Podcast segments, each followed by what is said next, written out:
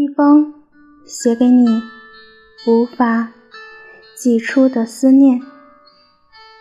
这封情书，也许你会看到，也许你会错过，但无论你能否看到，我都想把这封情书献给你。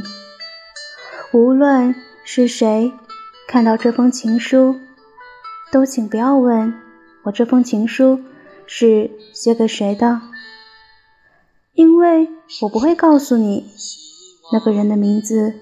叫初恋。如果可以，我希望你能陪我爬山、跑步，练就强劲的健康体魄，而我能陪你漫步天涯，阅尽祖国的万里河山。如果可以，我希望你能陪我看动漫、追偶像剧。感受青春无限，而我能陪你听音乐、看电影，体会百味人生。如果可以，我希望你能成为我镜头下不变的男主角，充满阳光与活力，而我能成为你笔下幸福的女主角，不失乐观与美丽。我们还年轻的时候，我愿我可以为你披上嫁衣，而红绸牵着的另一头，是为我着新郎官服的你。当我们还年轻的时候，我愿早上我可以陪你一起登高望远，见识朝阳的美丽，晚上。你乐意陪我一起漫步沙滩，领略日落的绚丽。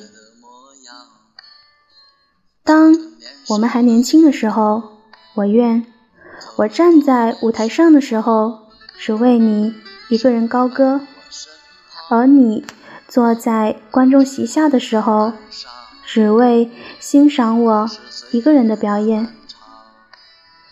当白雪。悄无声息地染白我们的黑发，皱纹肆无忌惮地在我们身上作画时，我们不会责怪这些调皮的孩子，因为他们见证了我们一路走过的风风雨雨。到那个时候啊，我们可以一起为后院的菜园。